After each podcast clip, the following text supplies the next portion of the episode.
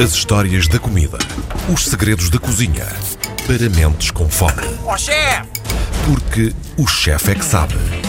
Este é aquele momento em que abrimos o apetite antes da hora de almoço com Tiago Emanuel Santos. Bem-vindo mais uma vez. Olá, Tiago. Boa tarde a todos, como estão? Hoje vamos para a beira-mar, é isso? Hoje vamos para a beira-mar, vamos falar de uh, comida de pescadores, ou daquele que é o grande prato icónico dos pescadores e das suas diversidades uh, regionais. E falar de comida de pescadores é obrigatoriamente falar de caldeiradas. Ok. Não há... Vai haver aqui caldeirada. Vai haver caldeirada. Tu andas a falhar nestas coisas. Porquê? Eu não gosto de caldeirada. Como é que tu não gostas de caldeirada? Pronto. Eu, eu não consigo perceber. Uma- um- traumas da vida. mas Se calhar eram mal feitas. Mas porquê? Provavelmente.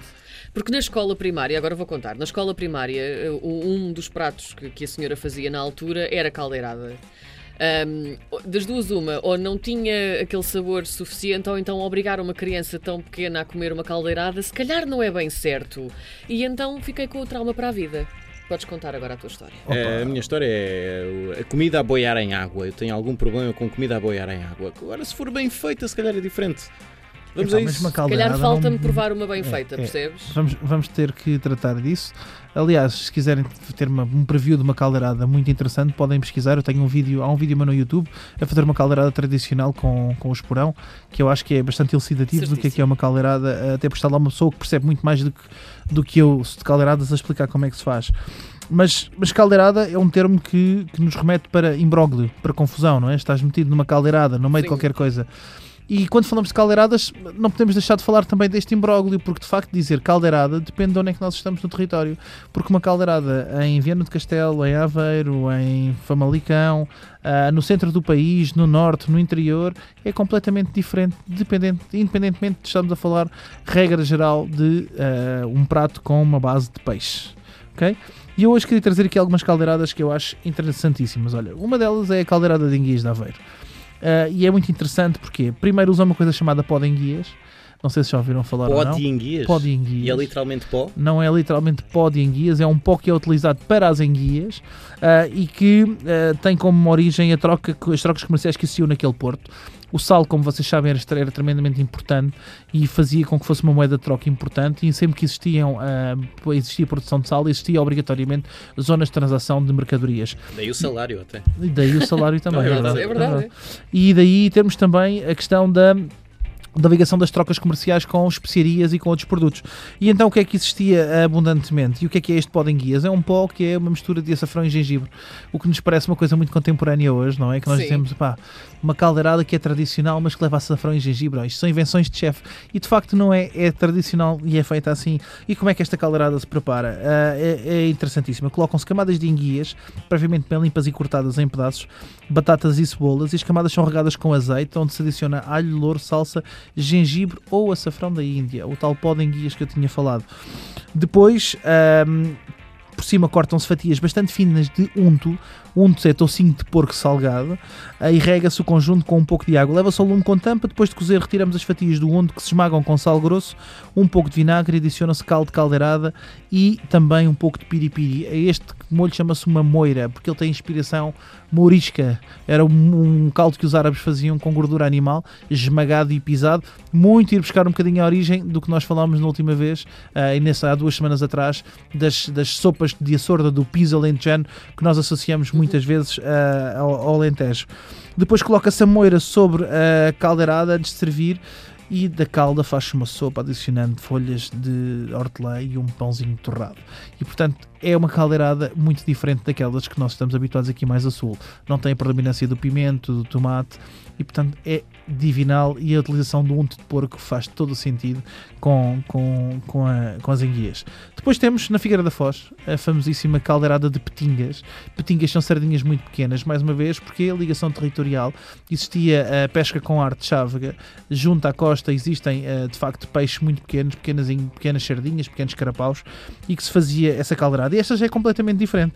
Fazemos um refogado ligeiro de azeite com cebola, juntamos o tomate, salsa e louro, depois de apurar juntamos um pouco de água, colocamos as petingas numa fase final, tempera-se com sal e deixa-se cozer. Terminada a cozedura, desfarelamos broa de milho para uma terrina de levar à mesa, colocamos a caldeirada por cima dessa broa de milho e depois comemos deliciosamente esta mistura de broa com caldeirada. e Está a convencer-nos, não sei se estás maravilha. Eu quero provar isso. Não, e, e- eu, eu- fiz um bocadinho de batota, confesso, porque eu, tô- eu só trouxe caldeiradas que são tradicionais, mas diferentes. E Pois, portanto não há, não, há, não há grande proximidade. Mas também para, para darmos um bocadinho aso de porque é que existe o termo de estás metido numa caldeirada. para nós percebemos exatamente a caldeirada gastronómica, este caldeirão que existe na nossa costa portuguesa. Depois temos a caldeirada a fragateiro, aquela que me diz mais, o meu avô era fragateiro e portanto tenho uma ligação muito perene aqui ao, ao território em que os tomates e os pimentos têm que ser partidos com a mão, não devem ser cortados com faca.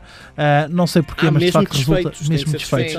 Não sei porquê, mas resulta, fica, fica muito, muito bom. Cebolas cortadas às camadas, portanto o fundo de tasco coberto com azeite, cebola, tomate, pimentos, um ramo de salsa, um ramo de coentros. Deixamos a cozinhar com batatas, se quisermos com batatas, eu prefiro sinceramente com elas cortadas às rodelas. Depois de cozidas as batatas, colocamos o peixe, tamponamos com um pouco de água, salgada água do mar e vinho branco e deixamos acabar de cozinhar o nosso peixe e depois deliciamos com uma folha de hortelã e umas fatias de pão. E portanto esta é a caldeirada fregateira, portanto aqui das- da, da região do Tejo. Depois, mais a sul, temos o quê? Cataplana. A Cataplana Algravia não deixa de ser também Uma ah, caldeirada. uma caldeirada. Portanto, é uma caldeirada feita num recipiente. A Cataplana é, é de origem portuguesa. Diz que de inspiração, ou pensa-se que de inspiração moura, muito inspirada nas, nas tagines ah, mouriscas. Aliás, o método de confecção acaba por ser o mesmo. E ah, o, que é que, o que é que se faz? Ah, Pega-se basicamente numa base de, de cebola, de pimentos, de tomate, muito semelhante à caldeirada à fragateira, mas que se utiliza na base amêijoas. Essas amêijoas que vão libertar também água, que vão deixar essa fi- ficar com mais suculência, mais intensidade e sabor a mar, um pouco de água, de água salgada, mariscos das rias ou mariscos costeiros e peixe fresco. Não há peixe de caldeirada. Peixe de caldeirada é o peixe que existia. A caldeirada era feita pelos pescadores, era feito com os sedentes, peixes na altura menos nobres, peixes que existiam nas trocas que se, que se faziam até com mercadores. Ou seja, é um barco de, pescador, de pescadores entrava no rio, ia um barco com produtos frescos e de repente trocavas um cabaz de tomates por eh, meia, meia rato de ou meia ratel de, de sardinhas. E era assim que se fazia basicamente as nossas caldeiradas. Como não só de pratos principais vive um homem, tinha que trazer uma coisa que diz muito à Karina Jorge. Eu sei que ela vai ficar contentíssima neste momento. me diga, A nossa, a primeira barrita energética portuguesa, a farinha torrada de Sesimbra. é muito querida por dois motivos. Primeiro, porque é pastelaria e segundo, porque tem raízes em Sesimbra. portanto- Mais nada. E, e- e a farinha torrada é também, também um, um produto muito interessante da cultura portuguesa. A farinha torrada, a, origem não é bem certa, sabe-se que tem origem em no final do século XIX e começou por ser usada como remédio caseiro para trata- tratamento de maleitas como a constipação e a tosse. Quando as pessoas estavam doentes, estava-se a farinha torrada. Além disso, é um, como é um bolo bastante seco e tem bastante açúcar, tem muita duração e servia de alimento aos pescadores que andavam embarcados durante a faina em alto mar e muitas vezes não tinham tempo para uma refeição completa, portanto tinham um concentrado proteico, uma barrita energética, Sim. que era a farinha torrada que comiam ah, rapidamente. Eu queria deixar ah, rapidamente também a receita da farinha torrada, porque é muito fácil de fazer para as pessoas poderem estar lá em casa. O que é que vamos precisar? 500 gramas de farinha, 500 gramas de açúcar, 4 ovos, uma tablete de chocolate, uma colher de sopa de canela, raspa de cas- raspas e cascas de limão. O chocolate entra mais tarde na receita da farinha torrada, mas hoje em dia é comumente aceito como um produto interessante e usado na mesma. Misturamos a farinha, o trigo, os ovos, o chocolate raspado, o açúcar, a canela e a casca de limão. Misturamos, ou seja, vai tudo para dentro de uma tigela e amassamos muito mal. Tem que ficar com grumos, tem que ficar esfiapado, não pode ficar uma massa homogénea. Se ficar homogéneo, não fica farinha torrada, fica um bolo e não é isso que nós queremos. Portanto, coloca-se tudo numa bola, esfiapa-se esfiapa-se toda a massa, espalha-se no tabuleiro, leva-se ao forno a temperatura média 20 minutos. Deixamos arrefecer, cortamos em quadrados, embrulhamos em pa- papéis e guardamos para comer na academia depois de uma E é tarde de bom. ginásio. Na É tão bom. academia. Muito bem. E temos a nossa farinha torrada. Sabor à infância, de repente. Eu tenho que provar também. Eu não, não provei nenhum dos pratos Um dia trago. que, que tu disseste, mas pronto, olha. Aqui hum, ficamos com água na boca, mais uma vez. Ficamos. Até Estás de para- volta para a semana. Até para a não é? semana. Até para a semana.